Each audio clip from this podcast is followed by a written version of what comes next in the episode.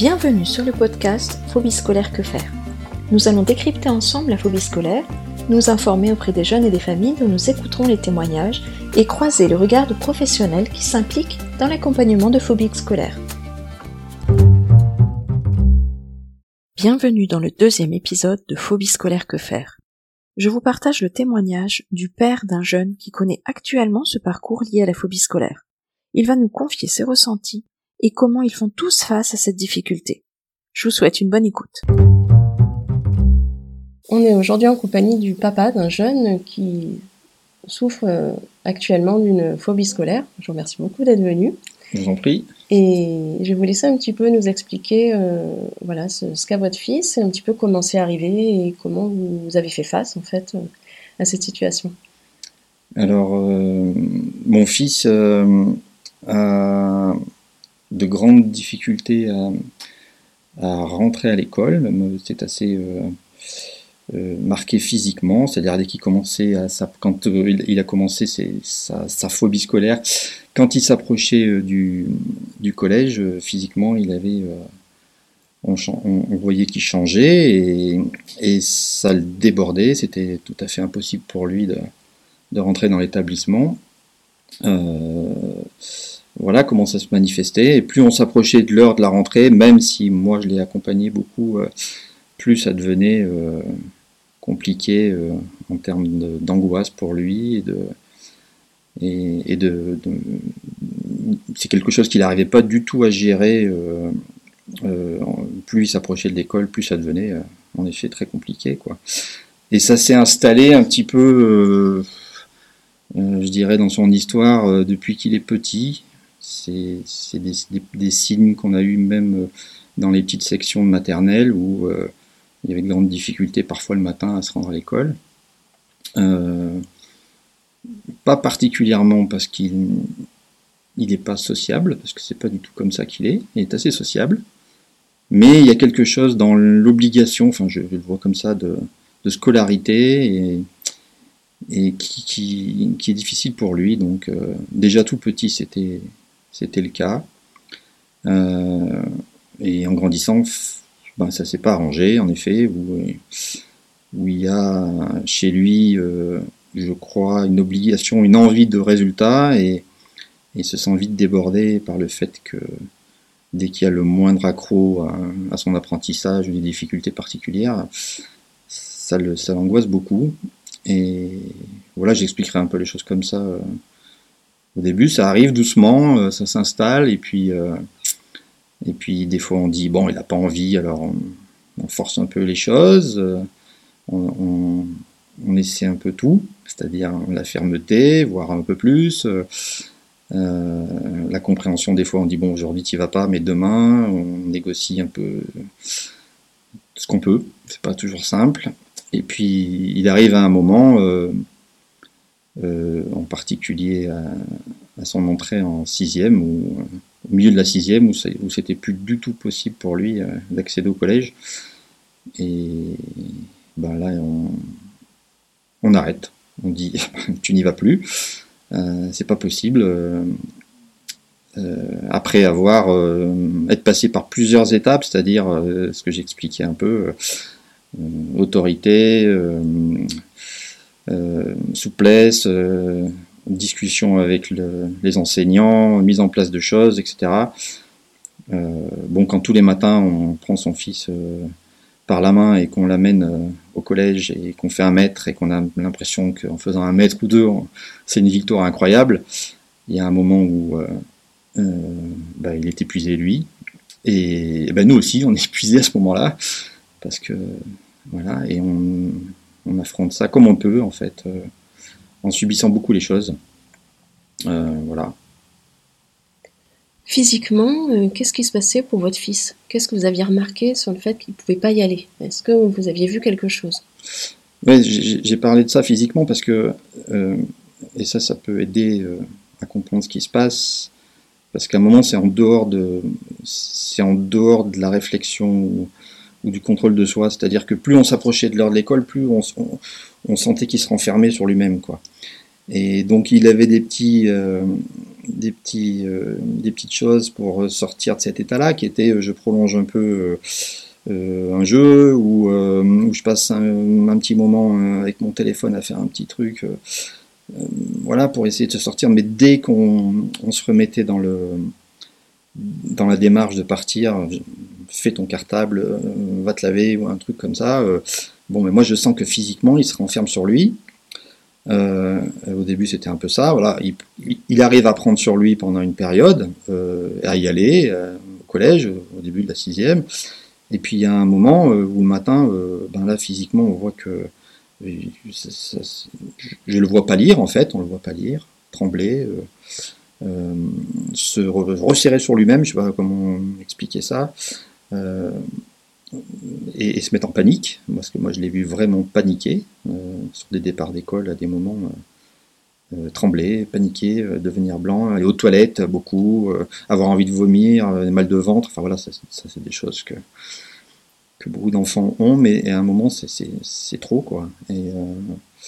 Et, ben on, souffre de voir souffrir son fils comme ça physiquement, et, je pense que c'est un signe euh, qui est, euh, qui est important à, à regarder. C'est une, une, chose importante, un symptôme important à regarder parce que euh, ça va au-delà de je veux pas y aller aujourd'hui, j'ai un petit stress. Il y a un marqueur physique, quoi. Euh, voilà, où ça provoque des choses. typiquement, il faut aller aux toilettes deux, trois fois avant de partir, euh, avoir envie de vomir, et puis lire, quoi. Ça, c'est des, choses. Ouais, c'est c'est compliqué. Alors, si j'ai bien compris, votre fils était lié qu'à la scolarité, en fait. Le reste, au début, n'était pas impacté. Non, parce que je, je, dit euh, au début de l'entretien, c'est que c'est quelqu'un qui, il, est, très sociable en fait, et il a envie d'être avec le monde, avec les gens, et il est toujours dans des relations comme ça. Euh, il est plutôt avenant et tout. Euh, et, et oui, c'est une problématique, euh, enfin en tout cas là, on en est de la réflexion qui est assez liée au fait d'aller à l'école et, et, de, je sais pas, de, de, rendre un résultat ou quelque chose comme ça. Euh, ouais. Comment vous avez fait vous en tant que parent pour accepter que ça pouvait être l'école qui pose problème? Euh... il y a un truc qui est sûr, c'est que on, se fait énormément de soucis parce que les apprentissages, euh, on les voit pas se faire comme il faudrait qu'ils se fassent. Alors euh, c'est hyper inquiétant, évidemment. Euh, après, sur le fait, à un moment donné, on, voit bien que ça sert à rien de dire tu es obligé d'y aller et je vais te prendre par la peau des fesses et je vais te poser au collège. Quoi. Ça, ça, enfin, ça sert à rien et ça marche pas. Quoi. Donc, c'est ben on, on, je sais pas si on accepte, plutôt on subit cet état de, de fait, cette situation où euh, et ben on fait comme on peut, quoi. On, s'arrange euh, avec ça. Euh, c'est très angoissant et, on se dit qu'il perd beaucoup de temps et qu'il ne va pas avoir ses apprentissages comme il devrait les avoir. Et euh, ouais, c'est pas facile à accepter, mais à un moment, je, je, je le redis, c'est vraiment euh, enfin moi je l'identifie comme ça, comme si c'était une maladie. Donc à un moment, quand il y a une maladie, euh, il y a des choses qu'on ne peut pas faire quand on est malade. Donc euh, ben là, il ne peut pas aller à l'école. Donc euh, voilà, à partir de ce moment-là où on a où on est à peu près sûr qu'on est dans, dans, dans cette chose-là, plutôt qu'une sorte de pas trop envie ou bon bah on accepte la maladie, enfin on essaie de faire en sorte que qu'on atténue tout ça et qu'on l'améliore quoi. Voilà. Bah, notamment comme dans le cadre de votre fils où ça fait vraiment refus scolaire anxieux, donc vraiment précisément dans le cadre scolaire. Mm. Alors que c'est très souvent euh, ce qu'on appelle phobie scolaire, c'est très souvent aussi sur le champ euh, des compétences sociales, quoi, avec les autres, mm. qui s'est impacté aussi comme ça. Mais, mais par, par, exemple, je, je, je sais qu'on on, a eu beaucoup de mal et on l'a quasiment pas fait à l'inscrire dans un club de sport ou dans une activité euh, encadrée comme ça où il aurait pu faire, je sais pas, du dessin, euh, voilà. Donc euh, ça, c'est cette espèce de cadre là, même euh, pour un loisir, c'est compliqué pour lui. Voilà, ça c'est un, Alors il a fait quelques expériences qui duraient un mois ou deux, puis après il avait plus du tout envie d'y aller. voilà, il y a quelque chose, je sais pas, de, ou quand il faut rendre un résultat, c'est compliqué. Quand euh, vous avez observé ça, le collège l'a observé aussi, ces absences en fait euh, perlées qui ont donné à la fin une grosse absence. Qu'est-ce qui vous a été proposé par l'établissement scolaire? Comme aménagement ou, le SAPAD, enfin l'APAD, c'est la scolarité euh, à la maison. Voilà, est-ce que quelque chose vous a été proposé?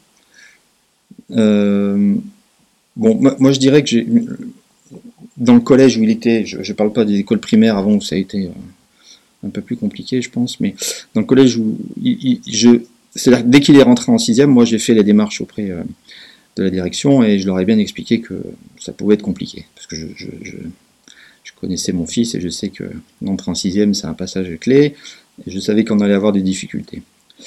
Euh, donc j'avais déjà un peu balisé le terrain. Euh, il était accompagné aussi pour des problèmes de dyslexie, de dysorthographie déjà. Donc bon, il a, il a un profil un petit peu où il y a déjà un suivi qui avait été mis en place, euh, un suivi qui n'est pas simple à mettre en place et qui est long. Euh, bon voilà, il y avait quelques alertes au niveau du, collège et puis euh, donc j'ai trouvé plutôt là des gens assez à l'écoute et nous accompagnant. Alors après, comment ça se passe, même si on a des gens bienveillants dans le, dans le collège, il faut toujours faire référence à, l'inspection académique pour que l'enseignante référente vienne bien valider le fait qu'il y ait des aménagements scolaires, que bon, il y a une grosse machine là qui n'est pas souple et qu'il faut arriver à, coordonner. Euh, voilà, donc ça a fait l'objet de plusieurs réunions. Euh, euh, mais on peut pas. Ce qui, est dommage en fait, c'est qu'on peut pas les faire avant qu'ils rentrent avant qu'ils rentrent au mois de septembre à l'école. C'est-à-dire que il va rentrer, il va commencer à subir des choses, et on va mettre les choses en place à partir du mois d'octobre, et puis ensuite en novembre, et puis on refait un point en janvier. Euh, voilà, c'est, il, aurait fallu, je, pense pour mon fils, qu'il soit euh, encadré même juste un petit peu avant la rentrée, et qu'on sache euh, baliser un peu plus les choses comme ça. Donc il y a, un peu des, méandres, il y a des passages obligatoires, c'est-à-dire la psychologue scolaire qui doit être là euh, à un moment, il faut la rencontrer pour qu'elle valide les choses auprès de, l'inspection académique. Que, voilà, bon, donc on refait des fois plusieurs fois les mêmes choses. On va voir plusieurs psychologues du coup, euh, une psychologue en libéral, une psychologue à l'école, euh, des éventuels tests chez les orthophonistes. Enfin voilà, c'est assez épuisant. D'accord. Donc après ce parcours-là, quand, quand fait il a arrêté d'aller en classe complètement, puisque vous avez remarqué que c'était bah, humainement plus possible quoi, d'y aller. comment vous avez fait ensuite? Alors là, c'est la galère. mais euh, c'est la, la, galère, mais bon, on, on, enlève une souffrance quand même. Donc, euh, d'une certaine manière, ça vaut le coup.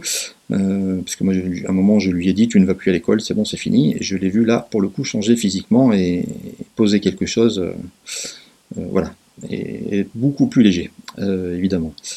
Donc après, ben, il faut s'organiser euh, dans la vie au quotidien, quoi. C'est-à-dire que votre fils va plus à l'école, euh, euh, ben, celui qui travaille le moins, on va dire, ou qui peut être le plus souple dans son travail, en tout cas c'est comme ça que nous, nous avons fait, ben, s'occupe de, l'enfant, mais c'est pas sans sacrifice professionnel, en tout cas pour ce qui me concerne moi. Voilà, mais bon, euh, à un moment, c'est un peu ce que j'ai expliqué euh, tout à l'heure. C'est il faut accompagner quelqu'un qui est malade, donc il faut, faut, être présent. Euh, bah après, il faut s'organiser de manière pratique, quoi. C'est-à-dire que moi, je me suis mis à beaucoup travailler à la maison, et moi, j'ai un métier où j'ai beaucoup de déplacements et, un peu de manière aléatoire, qui arrive des fois deux ou trois jours avant, je suis prévenu qu'il faut que je me déplace. Donc ça demande toute une organisation. Euh, voilà, après, je, j'ai été obligé de le laisser parfois seul pendant 3 ou 4 heures, évidemment. Euh, c'est pas rassurant quand on part et qu'on a son fils qui est, qui est pas bien, euh, de le laisser seul chez soi. Et voilà.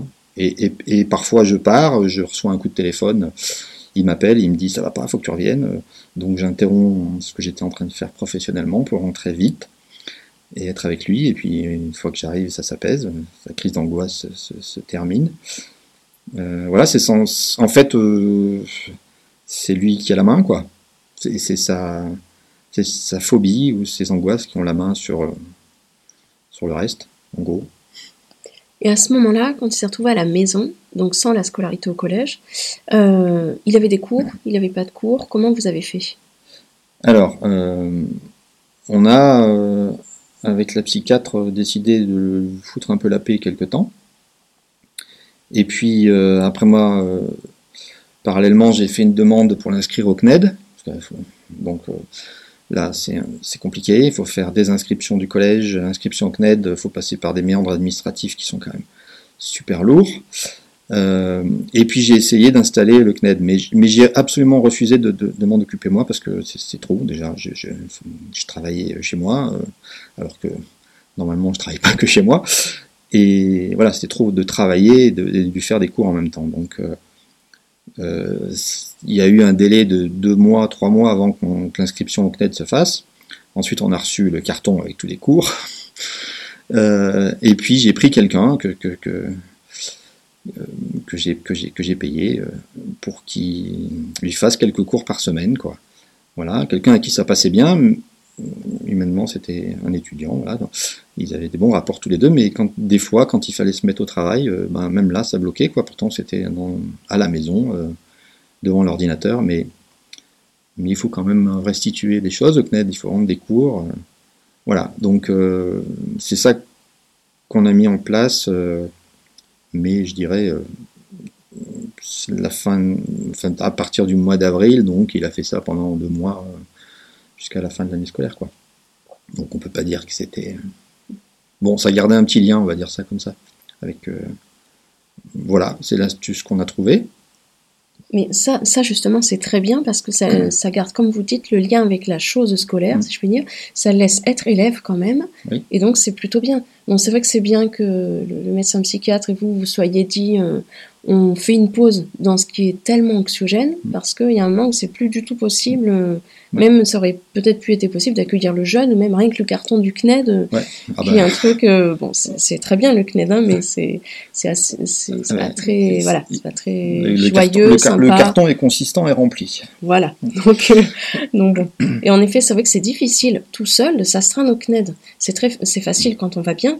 Euh, et qu'on est très motivé. Mais quand on est malade, oui. Et puis euh, oui, puis lui, il, ça, il manque d'autonomie, donc de toute façon, euh, le gérer seul, c'était impossible pour lui. Donc moi, que je gère avec lui, ben, ça l'était pas non plus. donc voilà.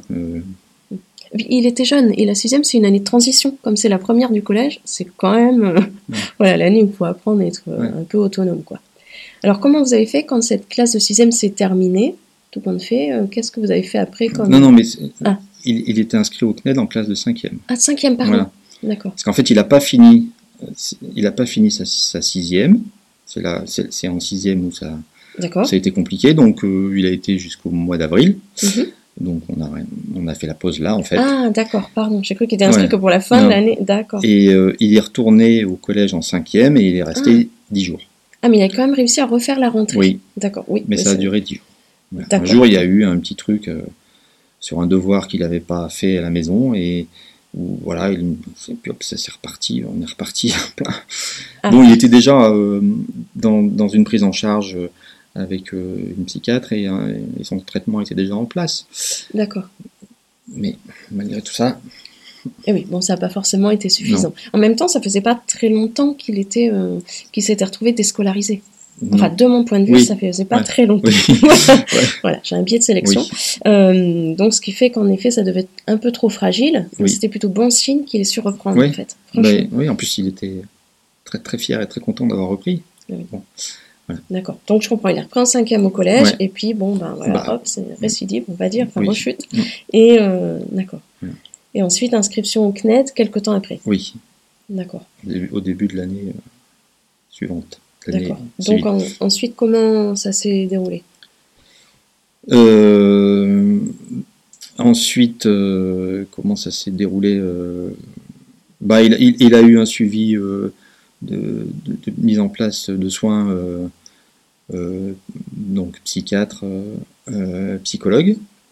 Voilà, donc de manière aléatoire. Des fois, on a changé plusieurs fois de psychologue. Ça s'est pas toujours bien arrangé avec lui. Voilà. Enfin, Et puis, et ensuite,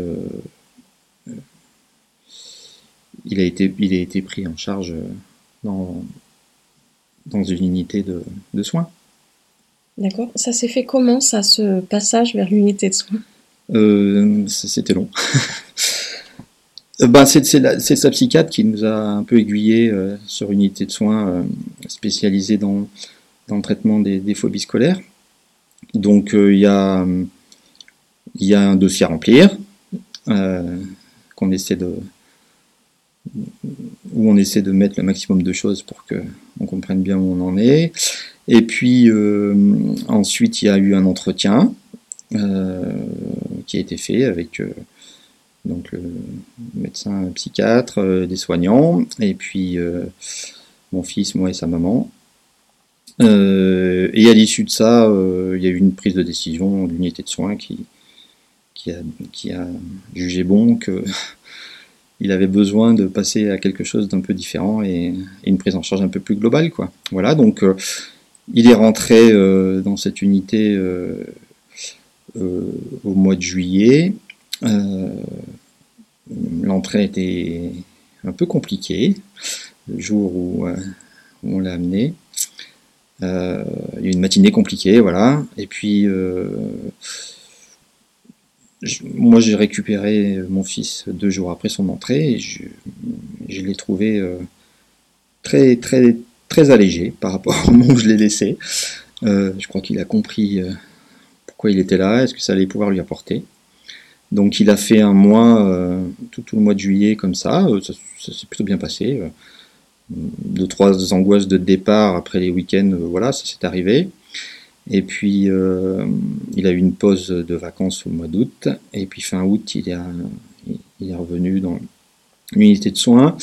Et euh, ben là, il a refait une rentrée euh, au collège, un collège situé tout à fait à côté de l'unité de soins. Donc, ça lui évitait, lui, il a toujours eu un petit problème pour les déplacements pour aller à l'école. Plus c'était long, plus c'était compliqué. Donc là, c'est vraiment assez pratique pour lui. Donc, il, il est dans ces premiers 15 jours d'école euh, avec euh, des horaires aménagés au collège. Euh, bon, il y va, deux heures par jour, où il peut rentrer plus tôt des fois parce qu'il a encore des problèmes. ça lui est arrivé récemment. il finit pas un cours, voilà, il rentre. Voilà, il est encadré. Moi, je suis assez content. Euh, il est assez léger quand il n'a pas besoin d'aller à l'école. Et puis, mine de rien, il remet les pieds au collège euh, doucement, euh, pas à pas. Et voilà, j'espère que prolonger ça. Et puis, voilà. Alors, je me permets de faire une mini précision sur ce type d'unité. Qui s'appelle des unités soins études. Il y en a un certain nombre en France. Alors, soit c'est des unités de semaine, comme où est votre fils, donc du lundi matin vendredi soir. Il y en a qui accueillent le dimanche soir. Euh, donc c'est des prises en charge hospitalières, donc on dort à l'hôpital. Euh, il y a aussi des hôpitaux de jour qui correspondent à ça, euh, qui font juste de la, de la journée, voire des prises en charge de journée, des demi-journées. Ça aussi, ça peut se faire même sur des unités de semaine. Et il y en a qui dépendent de la Fédération des étudiants de France, et puis il y en a d'autres qui sont dans des hôpitaux privés ou dans des hôpitaux publics il y a différents types d'unités qui sont réparties de façon très inégale sur le territoire français. Mm. Euh, il y en a un certain nombre autour de, Paris, et puis, euh, et puis voilà, puis certaines euh, en France. C'est vrai que ces unités, elles sont spécifiques pour ça, quoi. Franchement. Mm. Mais là, c'est très bien que votre fils ait repris parce que c'est tout frais la rentrée. Voilà, dans ces unités-là, on va pas se le cacher, qu'au moment de la rentrée scolaire, c'est le moment où même nous tous soignants, euh, on encourage tous les jeunes à reprendre. On est mais ravis quand ils reprennent. C'est un peu notre rentrée qu'on refait. Et, et, voilà. Bon, par contre, parfois ça tient pas. Voilà. Votre fils vous décrivez qu'en effet, euh, ça tient. Enfin, ça tient plutôt bien quand même. Mais c'est normal que par moment, euh, voilà. Mm. Parce que si ça pouvait reprendre euh, les doigts dans le nez, il ne serait pas venu, chez, pas venu dans, ce, cette unité. Ouais. Mais ce qui, ce qui est ce qui, ce qui paraissait difficile, le fait qu'ils viennent, euh, comme vous l'avez dit, passer des semaines entières en dehors de, de, sa maison. Et à, nous, on est à, à 130 km de l'unité de soins, donc euh, il vient le lundi matin et repart le vendredi. Euh, moi, ça me paraissait un truc compliqué, quoi. Je pensais qu'il n'allait pas accepter ça ou le vivre difficilement. Même si dans un coin de ma tête, je me disais, je pense que ça lui fera du bien de sortir du cocon. Euh, bah finalement ça il l'accepte assez bien, il le vit plutôt pas mal, euh, donc euh, c'est chouette. Donc c'est plutôt bien parti tout ça. Ouais. Voilà. Donc en, en, tout cas, moi personnellement, son papa, je me sens beaucoup plus léger. Bon bah c'est chouette, parce que lui aussi. lui aussi, donc voilà. Donc en fait, vous reviendrez dans quelques temps quand il sera en pleine forme et qu'il ira complètement en classe, quoi. Voilà. Qu'est-ce que vous auriez aimé euh, connaître comme structure ou comme euh, chose qui aurait pu vous aider et que vous n'avez pas eu en fait? Et dont vous vous dites que ça vous aurait simplifié la vie euh, bah, C'est-à-dire que nous, on vit dans une ville moyenne, on n'a pas forcément... voilà, on n'est pas à Paris ou à Lyon euh, où il y a des choses euh, qu'on peut mettre en place assez facilement. Donc on n'est pas forcément au courant euh, qu'il y a beaucoup d'enfants qui ont des phobies scolaires, même si on en entend parler un peu de plus en plus. et on ne sait pas trop sur quel levier appuyer. Quoi. À, partir du moment où ça devient, comme je l'ai dit tout à l'heure, on, passe on sent que son enfant souffre vraiment, bon ben là, on agite tout de suite psychiatre et psychologue. Euh, voilà. Mais moi, ce que je, trouve euh, qui manque, c'est euh, un lien entre l'éducation nationale et les, gens du soin. Quoi. Voilà. Je, trouve que les passerelles entre la santé et l'éducation nationale, elles sont, elles sont éloignées. alors, c'est assez général ce que je dis, mais il y, aurait peut-être, je ne sais pas, des gens euh, dans les inspections académiques euh, vraiment spécialisés là-dessus, euh, formés, en relation avec des gens, des médecins ou des pédopsychiatres, aussi alertés sur ces problématiques-là, et qu'ils arrivent à se parler un peu plus, je pense qu'on gagnerait du temps avant qu'il y ait des choses comme c'est arrivé pour mon fils qui s'installe. Voilà, qui, qui, a quelque chose d'un peu plus efficaces en termes de, de, relations entre les, deux grosses entités, quoi, la santé et, l'enseignement. Ça me paraît euh, important là. Surtout après euh, toutes ces périodes de Covid, de, voilà, il y a quand même beaucoup de, je pense qu'il y a eu beaucoup de d'angoisse chez, chez, les enfants aussi, euh, chez, chez, beaucoup de gens, mais voilà. Moi, je sais que pour mon fils, le, fait de faire des stop and go à l'école, Bon, déjà qu'il c'était compliqué, euh, ça n'a rien arrangé, quoi. Bon, voilà, moi je. Et après, euh, il y a plein. En fait, après, il y a une multitude de petites choses. Et euh, on ne sait pas trop qui fait quoi, à quoi ça sert, par où faut passer pour y aller. bon, il y a l'inspection académique, la MDPH, la psychologue scolaire, l'infirmière du, collège où il faut, absolument lui donner le, dossier pour que euh, elle soit informée d'eux, mais on l'a déjà donné, nous, dans le dossier au collège quand on le remplit, mais il faut quand même refaire. Voilà, bon, en fait, et c'est sans, arrêt euh, faire des allers-retours, euh, donner les documents à l'inspection académique directement. bon, par exemple, c'est, on est dans, après ça ouais, on est dans un, pris dans une espèce de d'ouragan administratif, et voilà il faut gérer ça, plus les angoisses de son fils, plus continuer à travailler. Euh, ouais, on peut être épuisé assez vite, quoi. Mm. Mais c'est tout à fait vrai. Alors moi, c'est un peu mon rêve, hein, de, un vrai réseau, un réseau simple, hein, voilà.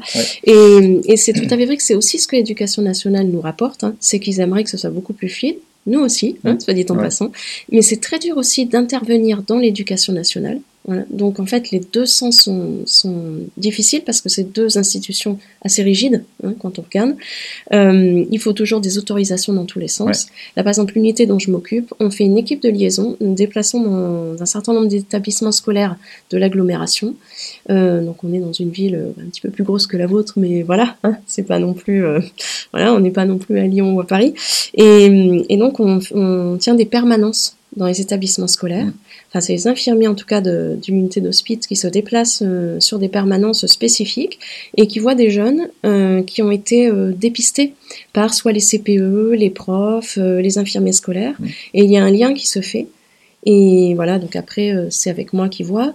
Euh, c'est extrêmement fluide. Ça nous mm. apporte à tous vraiment quelque chose d'extrêmement positif. Côté éducation nationale et nous, côté hôpital, ça, permet qu'on voit des jeunes avant qu'ils arrivent euh, ben, en vrac, hein, on va être honnête. Mm. Donc on est quand même plus efficace en amont. Voilà. Par contre, ce fut extrêmement difficile à mettre en place. C'était vraiment très très long. Maintenant, ça marche bien, mais on est limité au nombre de soignants qui sont dans le service. Mm. Hospitalisation, par exemple. Là, pour l'instant, on n'arrive pas à s'étendre plus. Et ce, je crois que ce type de dispositif existe un petit peu dans certaines autres villes, alors notamment Poitiers, ça j'en suis sûre, ça existe maintenant peut-être depuis 28 ans à Poitiers, 28 ou peut-être qu'on est même sur 30 ans. Euh, voilà, c'était le docteur Kathleen qui avait euh, euh, lancé ça, et donc sur la ville où j'habite, j'ai lancé ça après avoir pris d'ailleurs contact auprès du docteur Kathleen, et, et, ça permet vraiment qu'on ait des jeunes avant qu'ils décrochent. Oui. Voilà, ils ont quelques absences perlées, on fait appel à nous mm. euh, et, c'est vraiment fluide. Et c'est vrai que l'inspecteur de l'éducation nationale est ravi de ce travail de partenariat. Mm. Mais on est bloqué par le nombre en fait de, personnes, alors qu'on pourrait couvrir euh, toute le, enfin, toute l'académie en fait. Mm. Hein.